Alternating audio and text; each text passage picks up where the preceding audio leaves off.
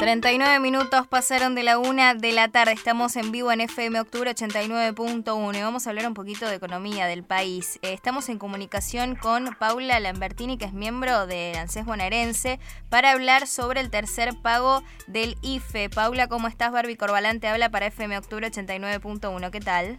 ¿Cómo estás, Barbie? ¿Bien? Muy bien, ¿vos? Bueno, muchas gracias por llamarme. No, a vos por, por comunicarte, por atendernos.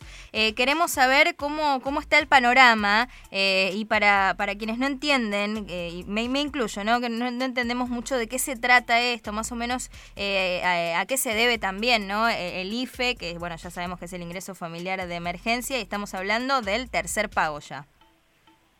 En principio estamos hablando del segundo pago. Ah, Ustedes saben que el ingreso familiar por emergencia es un ingreso eh, que ideó el presidente de la Nación, Alberto Fernández, que tiene un objetivo que es muy específico, que es alojar y abrazar a las familias argentinas de menores ingresos en este momento que es tan delicado, ¿no? Producto de esta pandemia, de esta crisis humanitaria a nivel mundial y la pandemia eh, por coronavirus, se han implementado una serie de medidas preventivas en términos sanitarios para poder cortar la circulación y hacer disminuir el contagio eh, de esta enfermedad tan tremenda que hemos visto como se ha cobrado tantas vidas en el mundo. Em, entonces el Gobierno Nacional eh, ha establecido una serie de medidas preventivas en términos sanitarios. Una de ellas, y quizás la más importante, es el aislamiento social preventivo obligatorio, es decir, esta idea de cuidarnos a nosotros mismos, quedándonos en casa eh, para cuidar a nuestros seres queridos y así eh, cuidar a la comunidad en su conjunto. Producto de esta situación, lo que hemos visto es que muchas familias que trabajaban en la eh, economía informal y también trabajadoras de casas particulares, que quizás es el sector más precarizado dentro de trabajadores y trabajadoras registrados, así como monotributistas A que cobran hasta 7 mil pesos y monotributistas B que cobran hasta 26 mil pesos, no podían trabajar ¿no? en el marco de esta medida que decíamos de aislamiento. Eh, por tanto, el presidente de la Nación ideó esta, esta medida y eligió o eh, nos dio la responsabilidad de ser el órgano ejecutor ANSES de estas políticas públicas. En principio se establecía eh, una población de 3 millones y medio de personas ¿no? en todo el país. Lo que terminó sucediendo es que la inscripción dio cuenta de una realidad que es eh, bastante dura, ¿no? Es una foto de desigualdad eh, tremenda que no solo proviene de los efectos económicos y sociales del, del coronavirus y del aislamiento social preventivo obligatorio, sino que da cuenta también de una eh, foto de profunda desigualdad social en nuestro país, ¿no? Teniendo en cuenta que, como dije recién, eh, pensábamos que eran 3 millones y medio de personas y terminaron siendo 9 millones de personas las que cumplían los requisitos para acceder a este monto extraordinario de 10 mil pesos, em, que es importante mencionar que implicó una inversión del Estado de 90 mil millones de pesos, que 9 millones de personas implica más de la mitad de la población económicamente activa en nuestro país, que es de 17 millones de personas, eh, que lo que da cuenta es que más em, de la mitad de la población económicamente activa está en situación de informalidad laboral, ¿no? Em, es por ello que se ha efectuado un primer pago en la medida en que eh, la, pandemia eh, siguió mm, existiendo y por lo tanto las medidas preventivas se definió un segundo pago eh, del ingreso familiar por emergencia que se está cursando en este momento. La novedad de este segundo pago es que todas las personas que cumplen los requisitos, decíamos estas 9 millones de personas, eh, tienen acceso a una cuenta bancaria uniforme. ¿Qué quiere decir? Que se ha tomado la definición, la directora ejecutiva Fernanda Raberta, de que todas las personas tengan acceso a una cuenta bancaria y esto lo que implica no es ni más ni menos que garantizar la seguridad de las personas de que van a poder recibir los 10 mil pesos y que no va a haber ninguna persona malintencionada que haciéndose pasar por ellas eh, se aproveche de la necesidad ajena y se quede con el dinero que está destinado al IFE. Y también lo que implica es la posibilidad de eh, que, es, que cada beneficiario y beneficiaria del IFE cuente con una eh, cuenta bancaria uniforme para también eh, contar con la posibilidad de en nuevas prestaciones tener esa cuenta para acceder de, manera más rápida y más fácil.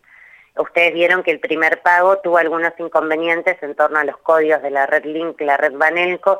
Quizás existe una gran brecha tecnológica en nuestro país que también hace a la desigualdad al acceso a, a las nuevas tecnologías y para que todo eso se subsane se ha tomado la definición en este segundo cobro de que cada beneficiario y beneficiaria tenga un CBU. Hoy empiezan a cobrar el cronograma de pago de aquellas personas que pudieron ingresar un CBU a la página de ANSES, www.anses.gov.ar, al aplicativo consulta de pagos, es decir, a la parte de la página donde dice consulta de pagos. Allí la gente pudo ingresar, pudo poner su CUIL y su clave de seguridad social y eh, poner un número de cuenta o que ya tenía y había olvidado que tenía, o una nueva cuenta que ha gestionado en un banco. Te interrumpo un segundo para preguntarte, ¿no? Porque hubo dificultad para la carga del CBU. Eh, ¿Brindaron algunas soluciones ustedes? En principio sucedió lo, lo, siguiente, hubo un cruce muy preciso de datos con el Banco Central de todas las cuentas que tenía cada persona. Es decir, si yo tuve cuentas bancarias en mi vida y seguían activas, se ha establecido una serie, o sea, yo entro con mi nombre y apellido, mi CUIL y mi clave de seguridad social y me aparecen las cuentas bancarias que yo tengo activas. ¿Qué es lo que sucede? Es que no en todos los casos los bancos eh, informaron en tiempo y forma que esas cuentas ya no estaban activas, sino estaban inactivas. Entonces quizás la persona eligió un CBU que todos, el Banco Central y nosotros pensábamos que estaba activo, pero que cuando fue al banco estaba inactivo. ¿Qué pasa con esa gente?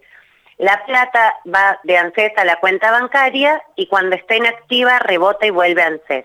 Con lo cual en un próximo cronograma de pagos que va a ser a partir del 17 de julio, todas esas personas que no pudieron acceder a, esa, a ese modo de pago, lo que van a hacer es tener un nuevo cronograma de pago a partir del 17 de julio, que lo que implica es que ANSES les manda, les envía un mensaje de texto diciéndoles de qué modo se van a hacer de esos 10 mil pesos es decir, en qué sucursal bancaria y probablemente con un turno eh, designado en un día específico.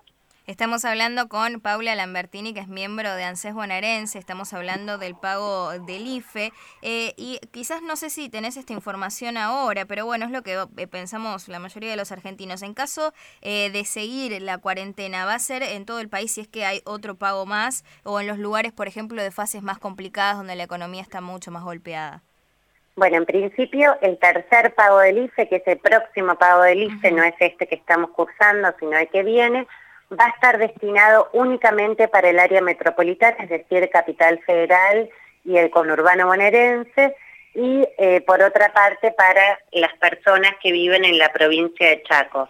Esta, esta definición se ha tomado en estos términos porque decíamos que el primer IFE se pensaba que iba a ser el único, era el primer pago extraordinario de los 10 mil pesos, después persistió el aislamiento, entonces se pagó un segundo en todo el país y el tercero se va a pagar en aquellos territorios cuya situación epidemiológica, es decir, que la circulación del virus es mayor y por lo tanto se sigue requiriendo instrumentar medidas preventivas de aislamiento social preventivo obligatorio, que como decíamos recién, es el AMBA y la provincia de Chaco.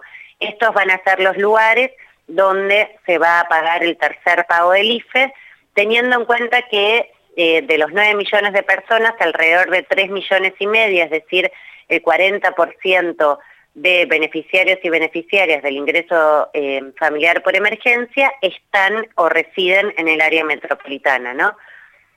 Claro.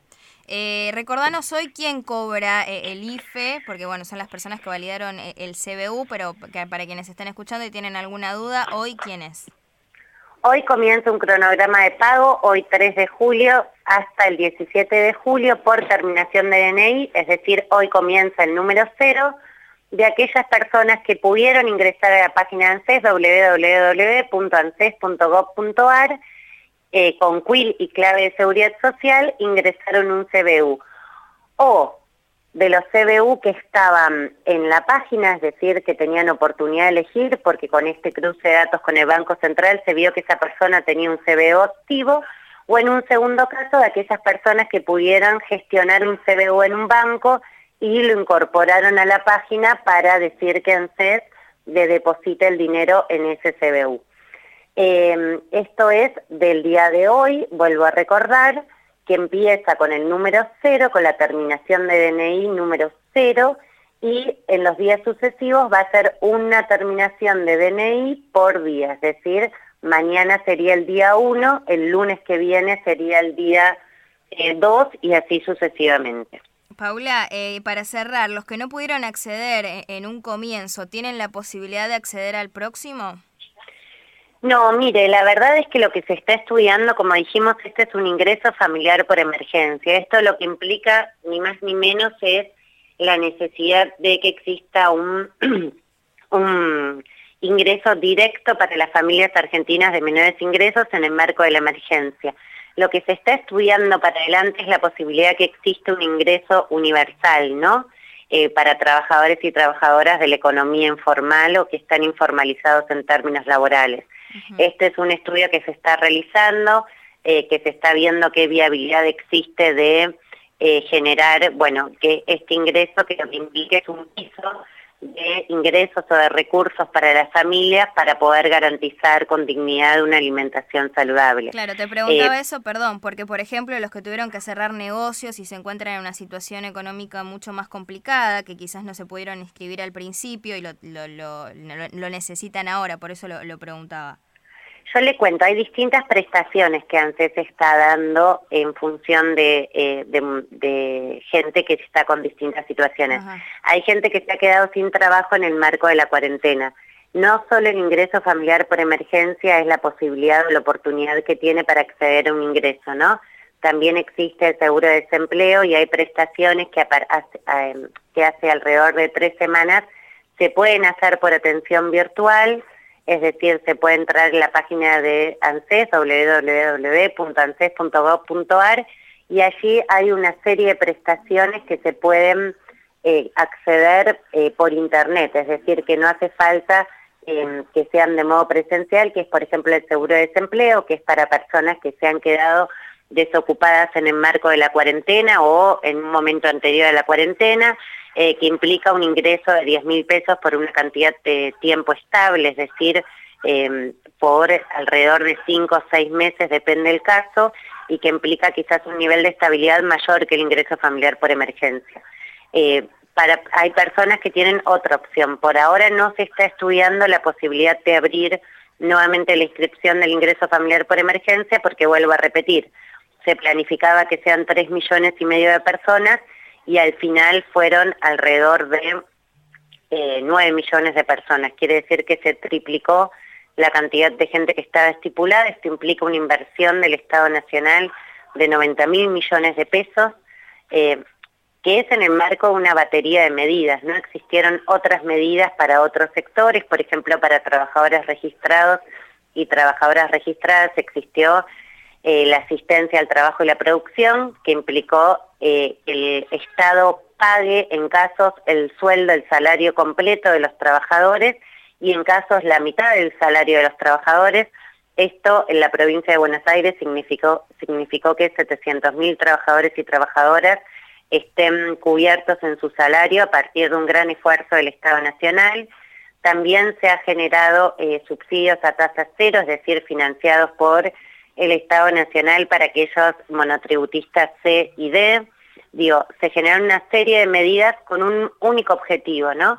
Que es que el Estado esté presente, que pueda alojar a las familias argentinas y que lo que implique esta situación es establecer em, pautas de, cuidado no solo en términos sanitarios, sino también económicos y sociales, ¿no? Que los daños que genera esta pandemia y que vemos eh, con mucho dolor en el mundo sean menores en nuestro país y que el Estado lo que permita es, vuelvo a repetir, abrazar en la economía familiar, en la economía concreta, en la de todos los días, a los 44 millones de argentinos y argentinas. Vuelvo a repetir, para que todos también estemos al tanto, ingresando en la página de ANSES, www.anses.gov.ar, hoy eh, se puede acceder a un montón de prestaciones que hasta el momento no era posible acceder porque no teníamos el sistema preparado para ello porque no teníamos normativas que nos habiliten a recibir documentación por vía virtual. Tuvimos que adaptarnos rápidamente a esta situación, lo hemos hecho y hoy en la página de ANSES se pueden gestionar desde pensiones derivadas, es decir, aquellas personas que lamentablemente han fallecido eh, sus compañeros o compañeras de vida, se puede gestionar una, una asignación universal, se puede gestionar una asignación por embarazo, una licencia por maternidad, un seguro de desempleo y la mayor parte de las prestaciones que y los programas sociales que desarrollamos por ANSES. Paula, te agradecemos la comunicación, eh, gracias por aclararnos todas estas dudas y bueno, el deseo de, de todos y todas es que mejore la situación. Te mandamos un beso grande. Un beso grande, cuídense mucho y mucha fuerza. Gracias, Paula Lambertini, miembro de ANSES Bonaerense. Estuvimos hablando del pago del IFE. 54 minutos pasaron de la una de la tarde. Seguimos con FM Octubre 89.1.